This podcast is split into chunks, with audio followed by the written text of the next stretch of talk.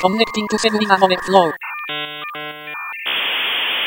One moment please. What fuck is this? Kernel panic, fatal error, core RAM, oh my god.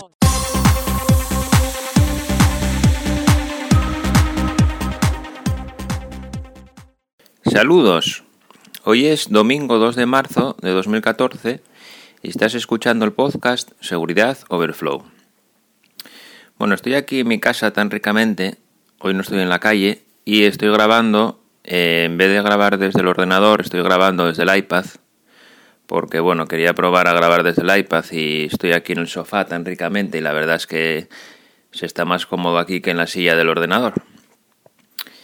Y, y nada, entonces estoy aquí grabando con el iPad. Y eh, también tengo que decir que estoy recién levantado, prácticamente todavía estoy durmiendo y estoy un poco apijotado. Estoy tomando aquí mi super Red Bull Sugar Free y, y nada, a ver si despierto.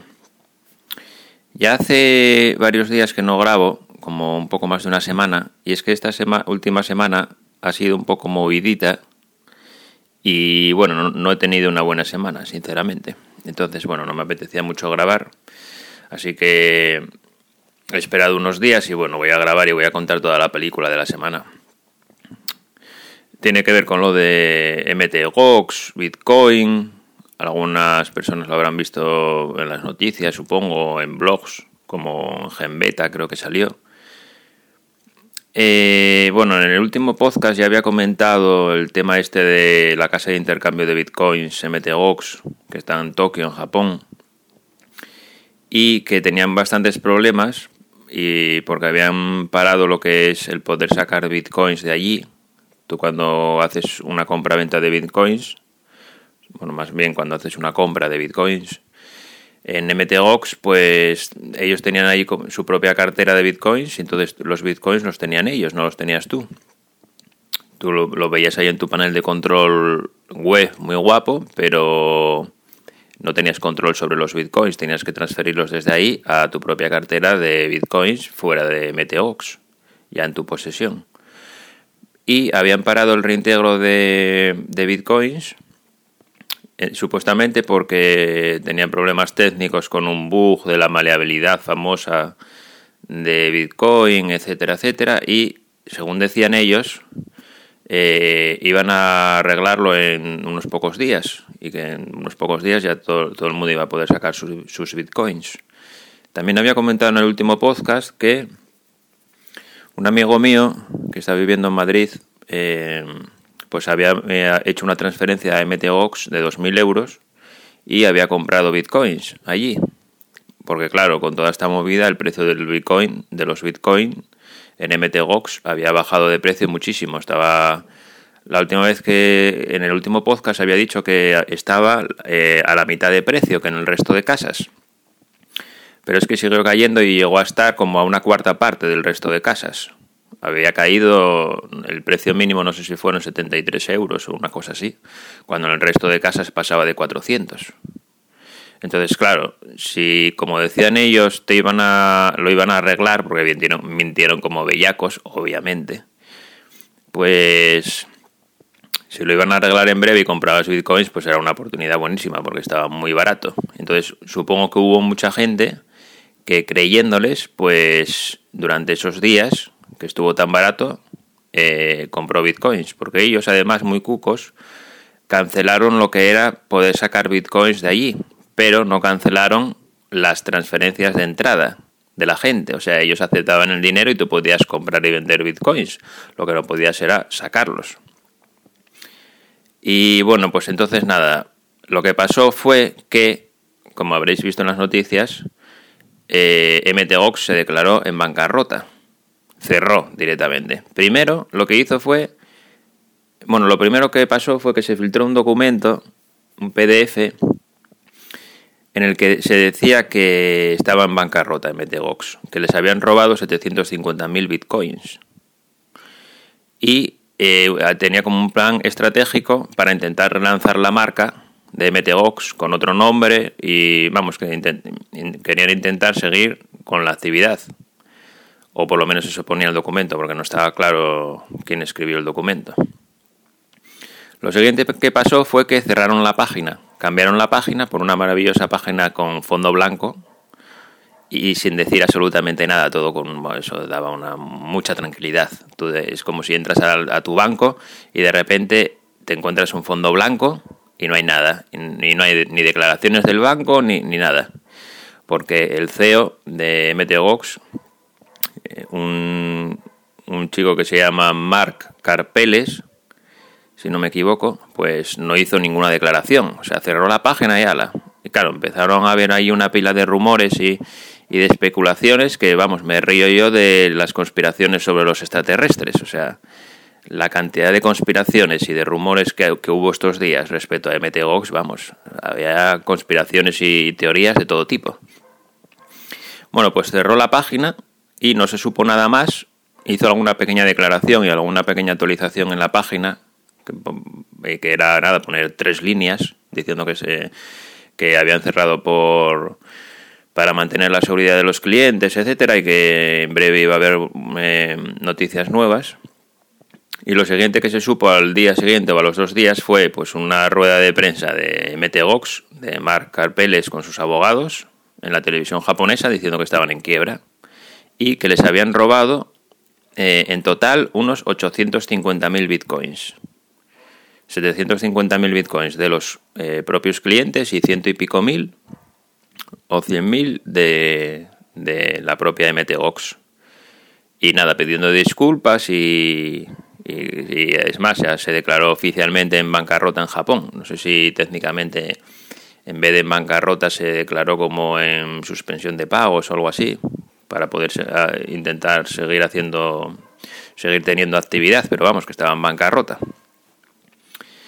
Y entonces, claro, toda la gente que tenía ahí los bitcoins, en principio, pues los perdió, se fueron a tomar por saco. Lo que él dice es que eh, a través del bug de la maleabilidad le estuvieron, eh, lo estuvieron explotando y estuvieron robando bitcoins a MTGOX durante años.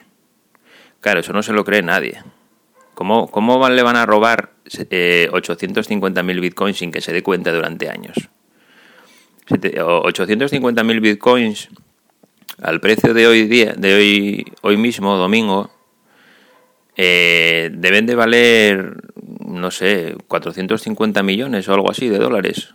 O sea, es un, robo importante. 450 millones y que no se dé cuenta. Y encima durante años. Y además escanalizaron la cadena de bloques y y el bug de la maleabilidad, por lo menos con. porque no se sabe si había mm, como subbugs o diferentes formas de explotarlo, eh, la maleabilidad, pero el, más, el que se conocía, que era cambiando una instrucción por otra, solo se estuvo explotando durante tres días. Si robaron bitcoins fueron poquísimos. Y además, eh, en teoría tenían carteras frías que llaman, que están desconectadas de internet y, y que tenían ahí los bitcoins. Como, y aparte, para que hubiera sucedido eso, tendrían que haber estado robando y, y no hacer ninguna, ningún análisis ni, ni mirar las carteras para ver si cuadraban las cuentas durante años ni nada. Eso no se lo cree nadie. Da la sensación de que el bug de la maleabilidad lo utilizaron como una excusa para decir, mira, nos han robado, porque además es que ya se sabía, el bug de la maleabilidad era conocido desde 2011 y MTGOX lo sabía. Y encima, para sumar más conspiraciones, estuvieron analizando la cadena de bloques y llegan a la conclusión de que MTOX todavía tiene un porrón de bitcoins en sus carteras, miles, igual 200.000 o más. Entonces aquí no cuadra nada. Entonces, claro, hay 8.000 teorías. Una, por ejemplo, es eh, porque MTGOX además ya había sufrido otro robo en 2011, que le hackearon, no sé si los servidores o lo que fuera, y tampoco está claro cuántos bitcoins habían robado. Porque claro, MTGOS por lo que destaca es por la por la opacidad absoluta, o sea, menos, mm, menos transparencia que eso, imposible, porque no, no, no, hace ninguna declaración ni da detalles ni nada. El robo de 2011 no se sabe exactamente cuántos bitcoins fueron. Lo que pasa que, claro, el precio del bitcoin de 2011 debía ser, pues, no sé, no sé cuánto sería, pero igual 20 dólares, 10 dólares. era, claro, por muchos bitcoins que robaran es que no tiene ni comparación al precio de hoy. Entonces, MTGOX se recuperó de eso. algunas fuentes dicen que robaron medio millón de bitcoins. Y entonces una posibilidad es que desde entonces eh, haya estado funcionando como una estructura piramidal, tipo el caso Madoff de Estados Unidos. Entonces ahora que la gente empezó a sacar los bitcoins, pues se desmoronó todo y se fue a la mierda. Otra opción es, otra teoría, mejor dicho, es que es que sí que le hayan robado. Pero no ahora, sino hace meses, y que lo hayan intentado ocultar y hayan intentado estar recuperándose con los nuevos beneficios, etcétera, etcétera. Desarrollando otra vez un sistema piramidal. Porque es que, mm, y aún así, a mí eso tampoco me cuadra, porque es que seguro que tenían diferentes carteras en diferentes sitios. Si, también hay otra teoría que dicen que lo tenían, eh, tenía las carteras en bancos, offline. Es que no cuadra, que, se lo roben todo encima. Que le roben una cartera con 100.000, 200.000, 500.000, pero que no le dejen ni un Bitcoin en la empresa. Eso, no, eso es imposible. Otra teoría es que los Bitcoins sí que los tenga eh, MTGOX, porque analizando la cadena de bloques se ve que tiene bitcoins, muchos, pero que haya perdido las claves privadas de las carteras. Y entonces esos bitcoins se hayan perdido para siempre. Eso también es muy difícil de creer, porque no creo que tuviera eh, solo una copia de las claves privadas, ni en el mismo sitio, ni nada. Eso, de las claves privadas tendría que tenerlas en varios sitios, en bancos, con copias de seguridad, etcétera. Que va, y además si, las tuvieran criptadas, eh, las, las contraseñas tenía que tenerlas guardadas en algún sitio. Y aunque no las tuviera guardadas en ningún sitio y se las tuviera memorizadas, por ejemplo, no creo que pusiera la misma contraseña en todas las carteras. Entonces, aunque perdiera varias contraseñas, alguna cartera tendría que recuperar. O sea que no puede haber perdido el 100% de los bitcoins. Y la última teoría, que para mí es la que más eh, mm, posibilidades tiene, es que los bitcoins estén embargados. Embargados por el gobierno de Japón o por el gobierno de Estados Unidos en convivencia con connivencia con el gobierno de Japón y todo esto relacionado con el caso de Silk Road. Esto sí tendría más sentido y que mm, le hayan obligado a no hacer declaraciones. Porque no tiene, para empezar, ¿por qué cierra la página y pone un fondo blanco así de repente? Que ponga un comunicado o algo, es que, no, es que aquí no, cuadra nada. Y, y luego el tema de que le hayan robado todos los bitcoins, puede que estén embargados y que no los pueda tocar. Además hizo unas declaraciones hace unos días cuando el, el programador este de Londres se fue a Tokio y se encontró a Mark Arpeles en la puerta de Meteox que le increpó y, pero tiene, y le empezó, pero tienes mis, tienes mis bitcoins, tienes mis bitcoins.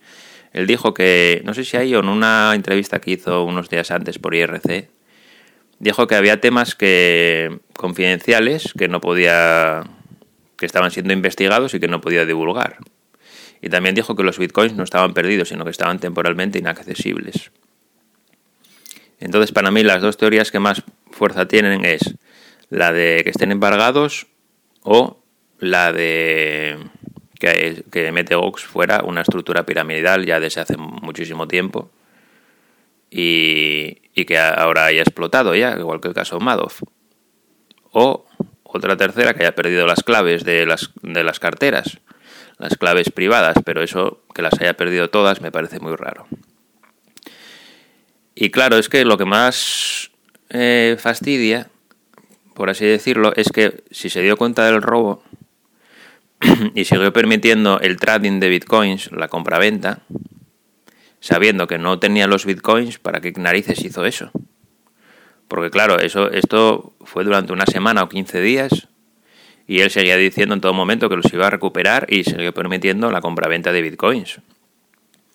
Eso, eh, aun suponiendo que le hayan robado, robado los bitcoins y que no tuviera culpa él o la empresa, aunque bueno, seguramente sí la tenía por su mala calidad del código y políticas de seguridad, pero aunque fuera así, eh, ¿qué narices haces permitiendo la compra-venta de bitcoins? Tenías que haber cerrado inmediatamente o parado la compra-venta. es que toda la gente que compró durante esos 15 días la estafaste. Eso eh, es una ilegalidad clarísima. Porque si sigues permitiendo la compra-venta, mintiendo, diciendo que se va a arreglar en unos pocos días, etcétera, etcétera, por lo menos esa parte, esa parte es ilegal claramente. Entonces, al CEO de Meteox, a Marc Arpeles, es que va a acabar en prisión.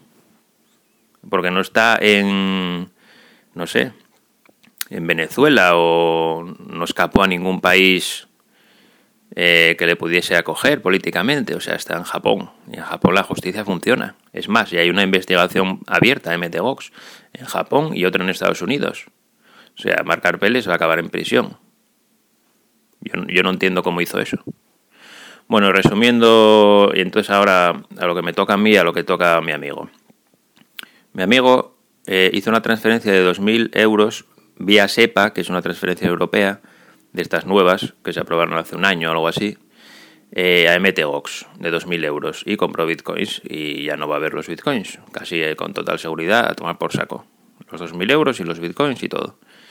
Y yo también compré bitcoins. Lo que pasa que yo hice una transferencia vía OKPay.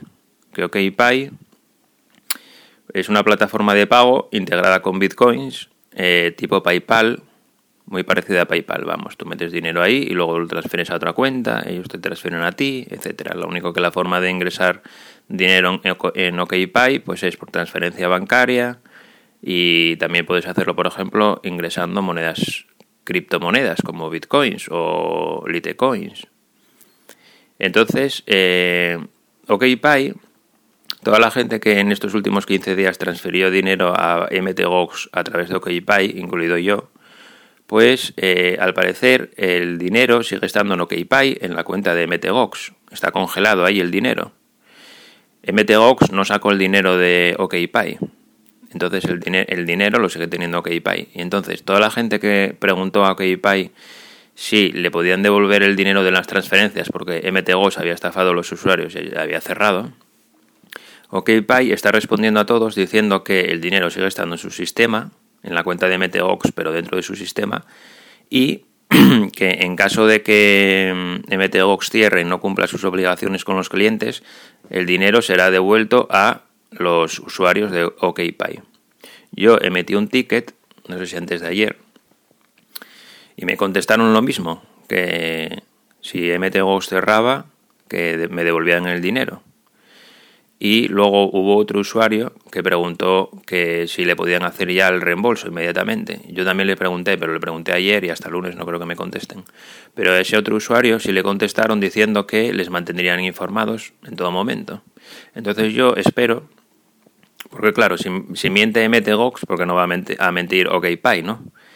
Eh, espero que sí, que, a los que pagamos a través de OKPay nos devuelvan el dinero. Entonces, bueno, por lo menos la pérdida. Pero, pero sí, una semana un poco jodidilla y encima esto fue un palo para Bitcoin, porque MTGOX era la casa de intercambio de Bitcoins más conocida, fue la primera que hubo.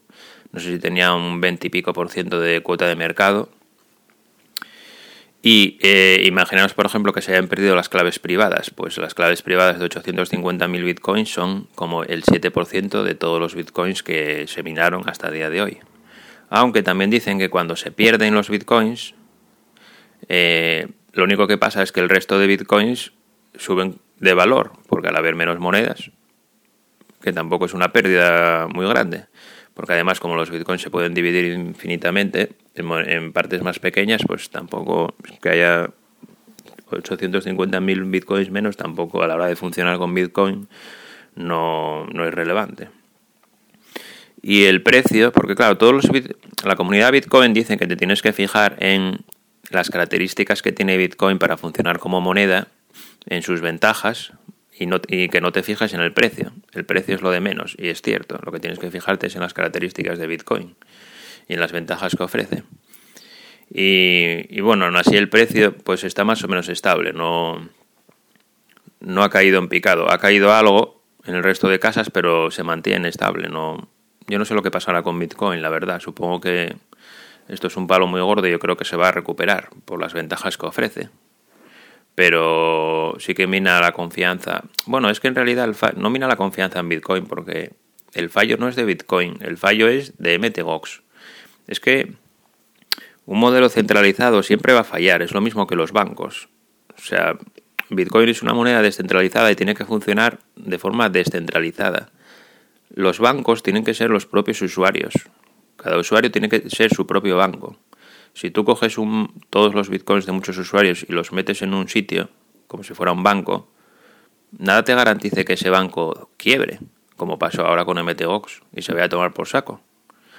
Tiene exactamente los mismos problemas que la banca tradicional. Puede hacer lo mismo, funcionar como multiplicador bancario, eh, funcionar con una estructura piramidal, etcétera. Entonces, lo que habría que hacer sería algún tipo de intercambio, de casa de intercambio que funcione de forma P2P, eh, de forma descentralizada. Pero bueno, a ver qué pasa con Bitcoin y a ver si sigue para adelante y no, no se va todo a la mierda. A ver cuánto tiempo llevo. 20 minutos. Bueno, pues nada. Voy a pasar al siguiente tema porque ya me enrollé aquí la de Dios. El siguiente tema es de iVox del cross-site scripting, en el, en el, último audio estuve hablando sobre un cross-site cross scripting eh, que había descubierto en Evox que permitía hacer pues varias cosas como que visitando un usuario que esté logueado en Evox, pues visitando un perfil de otro usuario, pues se le publicaba un podcast automáticamente en su se, se, le publicaba un MP3, mejor dicho, automáticamente en su podcast, eh, etcétera. Y se le mandaba el identificador de sesión a un servidor remoto y luego se podía acceder a iVox con sus credenciales y hacer de todo en su podcast y en su todo. Y, nada, eso lo estuve comentando en el último podcast. Bueno, pues después de publicar el podcast, a los dos días o sí, o al día siguiente, les mandé un correo a iVox explicándoles detalladamente el fallo de seguridad. Bueno, cagaron para mí, no me contestaron y entonces a la semana o así se lo volví a mandar. Dije, mira, es la segunda vez que os lo mando y tal. Y, ahí sí me contestaron. Me contestó, pues debía ser de un community manager o alguien responsable de comunicación. Me dijo, gracias por el aviso, inmediatamente se lo pasamos a los técnicos. No tuve más noticias de ellos. Porque lo normal, lo que es habitual es que los técnicos estén en contacto, en comunicación directa con la persona que reportó el bug por ejemplo, normalmente cuando reportas un bug, pues te avisan cuando lo arreglan, para, más que nada para que verifiques que está arreglado. Por ejemplo. Bueno, pues no supe nada más de ellos, ya pasó, pues eso, varios días. Y entonces hoy antes de grabar el podcast, pues entré, no, hoy no, ayer por la noche entré y, me digo, voy a ver si lo arreglaron. Y lo arreglaron a medias. Eh, lo que hicieron fue porque la forma de explotar el cross-site scripting este, que además era un cross-site scripting mezclado con un cross-site request for Gary, pues, o sea, era como dos fallos seguidos de, de, para ejecutar código JavaScript, podías hacer varias cosas. Pues lo que hicieron fue, la forma de explotar el, bug, mejor dicho, era inyectando, tenías que inyectar eh, la etiqueta script sea, menor, script mayor, y ahí metías el código JavaScript y luego cerrabas la etiqueta script con menor barra script y mayor. Vamos, lo que es script, abrir la etiqueta script y cerrarla con el código JavaScript en medio. Entonces lo que hicieron fue eh, eliminar las etiquetas HTML. Entonces, si ponías script, por ejemplo, con el menor y el mayor, pues la eliminaban, ¿no? Lo que es eliminar el, etiquetas HTML de toda la vida, vamos. Entonces no podías poner eso para ejecutar código. Pero la comilla la filtraron mal. Eh, no sé qué cojones hicieron con la comilla, la verdad. En, vez de cambiarlo por lo que es el carácter HTML, que es ampersand quote, ¿no? Y, y punto y coma, creo. Pues no sé, hicieron algo raro ahí, metían unas barras delante, intentaron como escapar la comilla, pero lo hicieron mal porque no metían tres barras, no sé. Tengo que mirar a ver por qué, qué es lo que hicieron exactamente. Pero, pero vamos, no, no funcionaba. Porque a pesar de que no podías eh, meter etiquetas HTML, pues sí podías, eh, eh, podías ejecutar el código JavaScript más o menos de la misma forma que antes. Porque todo esto se metía dentro de... Bueno, esto es una, una explicación un poco técnica, pero bueno, como el podcast yo quiero que sea un poco técnico, pues así yo lo suelto. Pues todo esto, el cross-site scripting se metía en, una etiqueta Anchor, que es la, A de toda la vida para, para crear un, un, un, link, un enlace HTML. Y entonces yo lo que hacía antes era cerraba la etiqueta Anchor con un mayor y luego ya metía lo de script y todo esto, ¿no? Y ahora eso ya no lo podías hacer porque no, no podías poner ni menor ni mayor. Pero sí podías poner comillas. Y entonces lo que sí podías hacer era modificar los atributos de la etiqueta Anchor, pero sin comillas. a ver, me explico. Eh, podías poner, por ejemplo, yo qué sé, te inventabas un atributo que fuera Pepito igual a María, ¿no? Pepito igual a María. Y eso conseguías meterlo como un atributo de la etiqueta Anchor. Lo que pasa que eh, no le podías poner comillas, pero es que los navegadores lo aceptan igual sin comillas. Tú puedes poner una etiqueta style, por ejemplo, para meter un, un, CSS ahí, atributos CSS, sin comillas, y, no, y lo pilla igual. O puedes poner un href, puedes poner cualquier cosa sin comillas. Y te, lo pillan todos. Yo lo probé en el Chrome, en el Internet Explorer, en el Firefox, en el Opera, todas las últimas versiones y lo pillan todos y interpretan, si no pones comillas, interpretan que cuando pongas un espacio pasas al siguiente atributo. Entonces lo único que tienes que hacer es poner los atributos sin comillas y sin espacios. Y sin un, sin un igual tampoco, no puedes poner iguales. Y entonces con todas estas limitaciones, pues aún así también se puede explotar el bug, más o menos. Porque lo que puedes hacer es, yo lo que hice fue, le, eh, metes un atributo style, o style en inglés, ¿no? Le metes un atributo style y ahí lo que haces es que el anchor, la etiqueta anchor, eh, el elemento anchor, mejor dicho, ocupe el 100% de la pantalla. Le metes un ancho del 100% y un alto del 100%, o en píxeles o lo que sea. Yo lo metí en píxeles. Y entonces haces que ocupe el 100% de la pantalla. Lo pones en posicionamiento absoluto. Le pones un z-index para que esté el primero. Le pones un opacity cero para que sea transparente. Entonces lo que consigues es tener un enlace enorme que ocupa el 100% de la página web, está delante de todo, en primer plano, y es transparente y no se ve. Y después eh, le metes varios eh, eventos del ratón. Por ejemplo, on mouse move, o mouse over, o mouse out. Entonces lo que consigues ahí es que eh, el usuario cuando llega a la página y mueva el cursor, mínimamente, con que lo mueva un píxel, ya se ejecuta el JavaScript. O sea, antes, antes de hacer todo esto, el usuario en cuanto llegaba a la página, ya se ejecutaba automáticamente. Y ahora no, ahora tiene que mover el cursor. Pero aún así es bastante factible y plausible el ataque porque eh, la única forma de que no se ejecutara el JavaScript sería que el usuario llegara a la página web con el cursor fuera de la página web y cerrará la pantalla, el navegador directamente sin pasar por dentro de la página web. Sería muy un poco raro, lo normal es que muevas el cursor. directamente si llegas a través de un enlace ya tienes el cursor dentro del navegador. Y, aunque lo muevas a toda hostia para cerrar la, la pestaña, ya mueves el cursor, ya se ejecuta. O sea, lo más normal es que se ejecute. Pues, pues nada, entonces haciendo eso, metiendo el JavaScript dentro de los eventos estos de ratón, consigues ejecutar el JavaScript. Y además, como tiene jQuery, bueno, voy a ir a toda leche porque igual me enrollo mucho, no sé. Eh, como tiene jQuery, eh, el, el, input donde metías todo esto del cross-site script tiene una limitación de tamaño. Entonces yo lo que, como no podías poner comillas, yo lo que hacía en el anterior cross-site scripting era crear un array con los caracteres en hexadecimal y luego generar un string eh, utilizando un método de la clase string que se llama getFromChar, creo, que metiéndole un valor eh, hexadecimal te devuelve un carácter y entonces luego los concatenaba y me daba un string que era una URL de un archivo JS que cargaba remotamente con jQuery.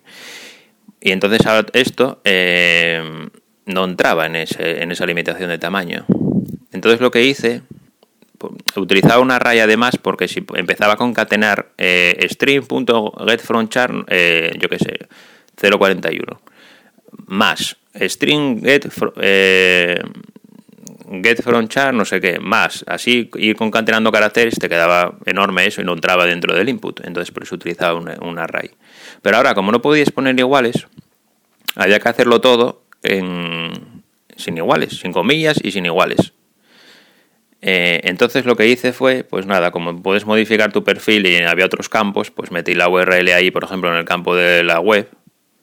Y ahí puedes meter pues, HTTP, lo que te dé la gana, pones el path al archivo JS y luego desde el otro lado, en el evento este del ratón, en o mouse move, por ejemplo, pues con jQuery que te da unas maravillosas funciones para hacer de todo ahí, pues HTML, acceder a los elementos del DOM de forma súper sencilla, pues, pues nada, lees el elemento del otro, de la página esta que metimos en, en el input del web, que es leer el hermano anterior con la función pref, por ejemplo, y lees el atributo href eh, y ya tienes ahí el string de todo lo largo que quieras. Bueno, resumiendo, que se conseguía, se conseguía ejecutar exactamente igual que antes.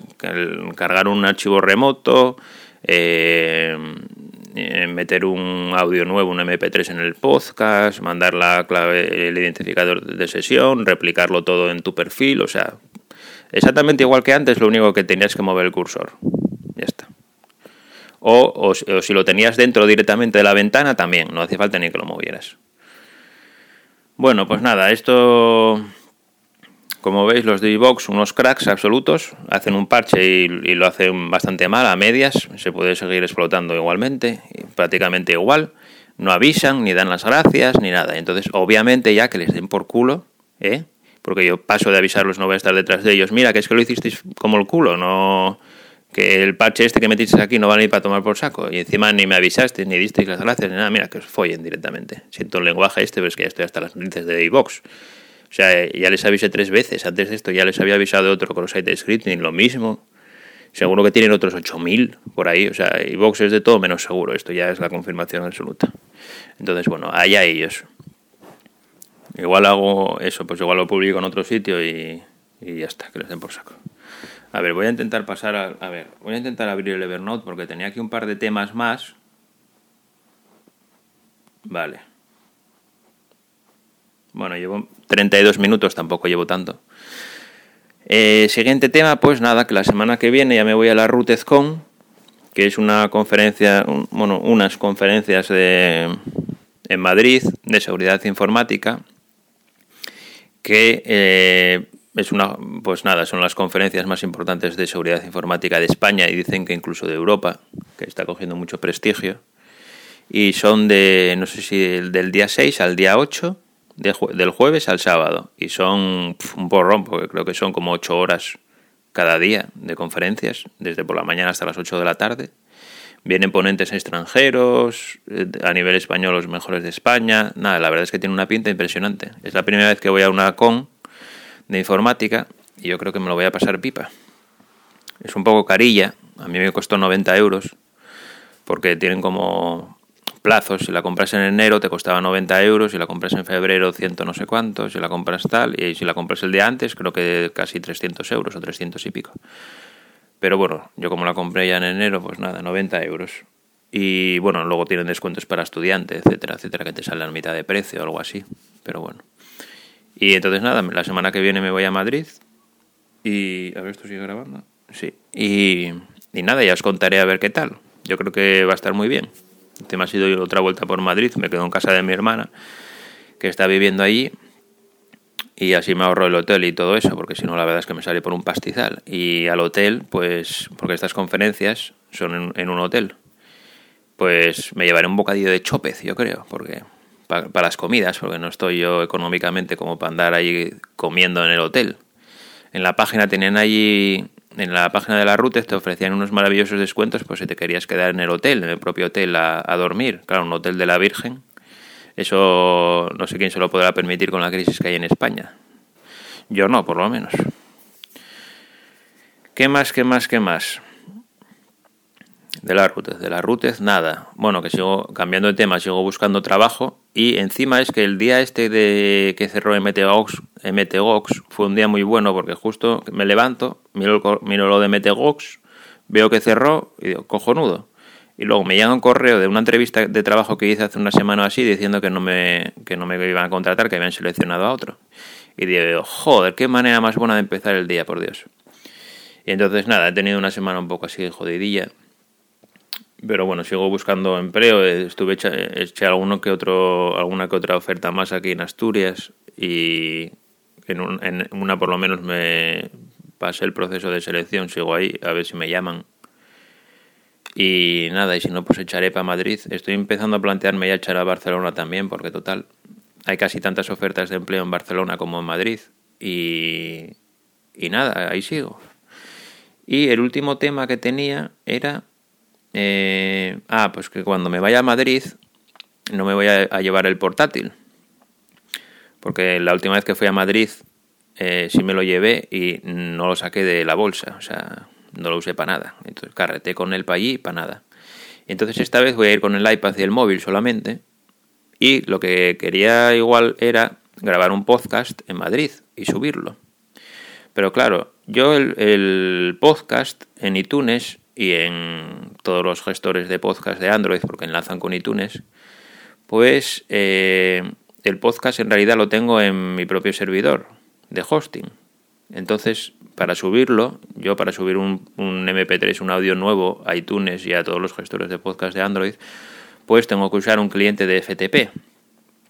Aunque luego lo subo manualmente a Spreaker y a iBox, pero nada está enlazado con nada. Yo lo, subo a Spreaker y no se sube a iBox. Luego tengo que subirlo a iBox a mano y, luego tengo que subirlo, o antes tuve que subirlo a mi propia página web para que aparezca en iTunes, etcétera. Entonces, resumiendo, necesito grabar un podcast y luego subirlo por FTP. En Android no hay ningún problema, porque eh, grabo el podcast con una aplicación de grabadora de voz y luego puedo usar un, programa de FTP, un cliente de FTP cualquiera y subirlo. El cliente de FTP tiene acceso al archivo que grabé con la aplicación de grabadora de voz, porque puedo coger el archivo, copiarlo, pegarlo en otro directorio, etcétera. Pero claro, en iOS no. En iOS, si grabo el archivo con el audio con una grabadora de voz, como estoy haciendo ahora con el iPad, luego el cliente de FTP no tiene acceso a ese archivo. Entonces mi pregunta es, ¿cómo narices subo yo el archivo por FTP? Dios mío. Entonces nada, esa es una duda que tengo. No sé si subiéndolo a, iCloud o algo así y luego intentando encontrar un cliente de FTP que tenga acceso a iCloud, pues igual puedo subirlo así, pero ni puta idea, la verdad. Y es que para subirlo por FTP y todo eso y para editar eh, la descripción del audio, etcétera, pues me resultaba más cómodo desde el, desde el iOS, desde el iPad. Entonces, si alguien sabe cómo hacer esto, porque claro, sin tener un ordenador, porque ya digo, no me voy a llevar un ordenador. Me puedo llevar el cable y conectarlo al portátil de mi hermana, pero vaya mierda. Entonces, ¿yo para qué quiero un iPad si no es independiente de un ordenador? Entonces, nada, si alguien sabe cómo hacer esto, pues, pues nada, que me lo diga por el Twitter o por donde Sí, por el Twitter, por ejemplo, o por donde quiera. Si quiere dejar un comentario en, en el blog, pues también puede. ¿Y qué más iba a decir? Ah, sobre el Nexus 4, que en el último audio dije que tenía problemas con el conector jack, que a la hora de, de grabar, pues metía como un ruido de fondo y a la hora de escuchar música también. Pues resulta que los problemas, los problemas me los estaba dando la aplicación de grabadora de voz que estaba utilizando creo que se llama EASY Voice Recorder, porque mm, si la tenía en segundo plano y me ponía a escuchar música, pues durante dos segundos o tres sonaba un ruido ahí de fondo, ¿no? Escuchando música, por ejemplo, con Google Music. Y si iba a la multitarea y durante esos dos o tres segundos mataba la aplicación de grabadora de voz, el sonido paraba. Entonces, obviamente era la, la aplicación esa. Es más, la desinstalé y ya no hacía ningún tipo de ruido al escuchar música. Y entonces me instalé otra, que es la que creo que es la que utiliza el camionero Geek, que es otro podcaster, muchos lo conoceréis, eh, que la mencionó alguna vez en su podcast, que se llama, creo que se llama la aplicación Rec4G2, que puede ser, creo que sí. Y, me bajé esa y va muy bien. Lo único que aún así sigue metiendo a la hora de grabar, solo de grabar, no de reproducir música ni nada. A la hora de grabar sí que sigue metiendo como un ruidillo de fondo, como si fuera electrónica por algún tipo de interferencia, no sé. Y poniéndolo en modo avión, pues eh, baja el ruido de fondo, pero sigue teniendo un poco de ruidillo ahí de fondo. Entonces, eso creo que no lo voy a poder solucionar. Entonces, nada, el siguiente podcast, pues igual lo grabo con esa aplicación, Reforge 2, y a ver si graba mejor que la anterior, cuando grababa audios con el Nexus 4. Y, y nada, también intentaré grabar alguna vez desde el ordenador, que creo que la calidad de audio es mejor sobre todo si cuando escuche este podcast, que lo estoy grabando con el iPad, pues veo que es muy malo, pues tendré que intentar mejorar la calidad de sonido del podcast poco a poco. Bueno, y eso es todo. Ahora sí que ya no tengo más temas. Llevo grabando 40 minutos y nada, supongo que cuando venga de... Intentaré grabar más a menudo, ya digo que esta semana fue un poco complicadilla. Y bueno, cuando venga de... Cuando esté en Madrid, pues intentaré grabar contando un poco cómo va cómo va la RUTEZCON, etcétera, etcétera, y contando aventuras por ahí, que supongo que tendré bastantes temas de los que hablar después de la RUTEZ. Y, nada, eso es todo. Voy a decir las vías de contacto, que son el Twitter, eh, arroba segoverflow de seguridad, eh, SEG Overflow, arroba SEG Overflow, y, y, nada, si queréis dejar algún comentario en el blog, por ejemplo, es eh, seguridadoverflow.com.es. Y eso es todo, pues nada. Un saludo a todos y nos, escuchamos en el siguiente audio que espero que sea pronto. Un saludo.